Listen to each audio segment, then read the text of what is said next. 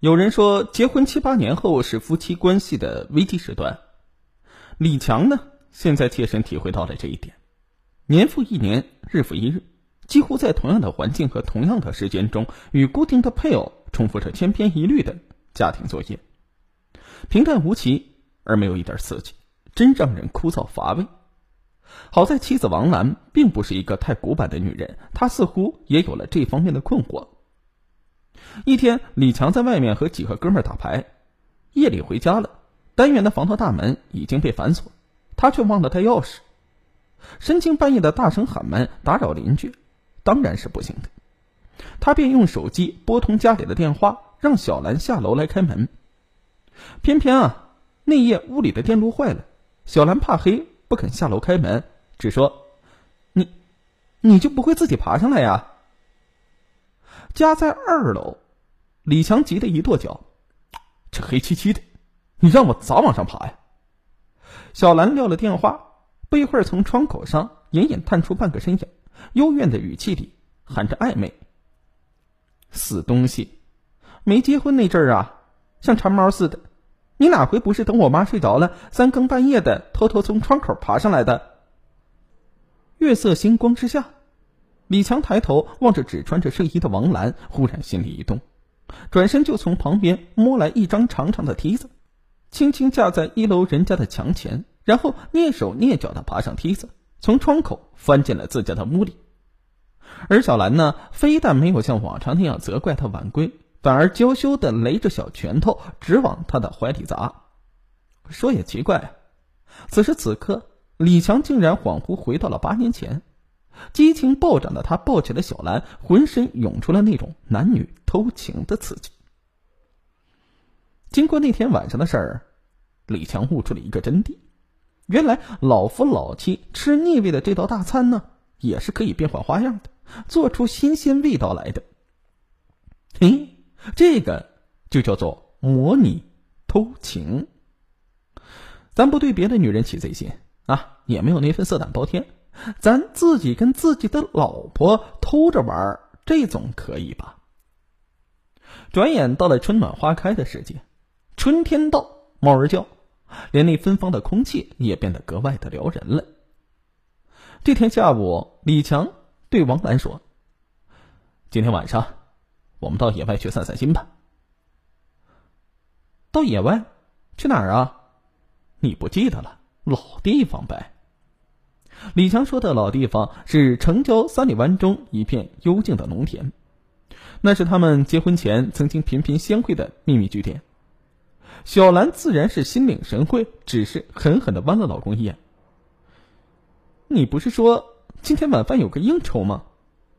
啊，没关系，反正我又不是主角，到时候能提前溜号的。八点钟你就准时在那儿等我。其实李强并没有晚饭要应酬的事儿，他只是用这样一个借口，想把晚上的这场幽会偷情模拟的更加原汁原味儿。天终于黑透了，三里湾的田野里风吹花香，拔节窜杆的麦苗和油菜花成了天然的屏障，充满了神秘的色彩。李强故意在别处兜了几圈，为了给王兰制造一点等待中的惊喜。他硬是晚到了十几分钟，可是到了老地方之后，王兰却没有来。正在这时，前面微弱的金光之下出现了一个身影，那身影越来越近，悄悄的径直走过来了，是王兰。今天晚上，妻子啊，显然经过一番精心装扮，一身刚沐浴过的体香和芬芳随风扑面而来。李强心跳加快。新奇亢奋的感觉骚动的他，像第一次幽会时那样浑身的颤栗，甚至连喉咙都干燥的快要冒烟一般。一切尽在不言中的。李强冲动的上前就抱起了王兰。嘿，这王兰今天也像完全换了一个人，呼哧呼哧喘着气儿，在他怀里使劲的拱着挣扎着，那手啊还狠劲抓挠他的胸脯。这真是心有灵犀，配合默契，刺激的王强热血沸腾。谁知就在这节骨眼上，王兰突然用力的抽了他一个耳光，并带着压抑的哭骂声骂了一句：“流氓，畜生！”啊！李强顿时雷打般僵住了，他这才辨认出黑暗中的对方原来不是自己的妻子王兰，竟是另外一个陌生的女人。趁着他稍一愣神的当口，那陌生女人早已挣脱开来，慌不择路的逃走了。李强只好自认倒霉呀，继续守在那里等待王兰。谁知等了一个多小时，也没有见到王兰的影子。眼看那天已经突变，开始落雨了，他这才摸着火辣辣的腮帮子往回赶。到家时一看呢，王兰正疲倦的在床上歇着呢。你，你怎么没去啊？害得我在那儿白等。王兰是咯咯的笑，哟，死东西，啥时候你也学会幽默了？说着，他指指床边的椅子。明天你给我洗啊！椅子上是王兰刚换下的衣裤，那衣裤上还沾着泥巴和黄色的油菜花粉。真的去了？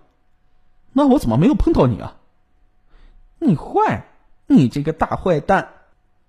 王兰娇羞又嗔怒，拳头如雨点般轻捶到李强的胸脯上。一到那儿。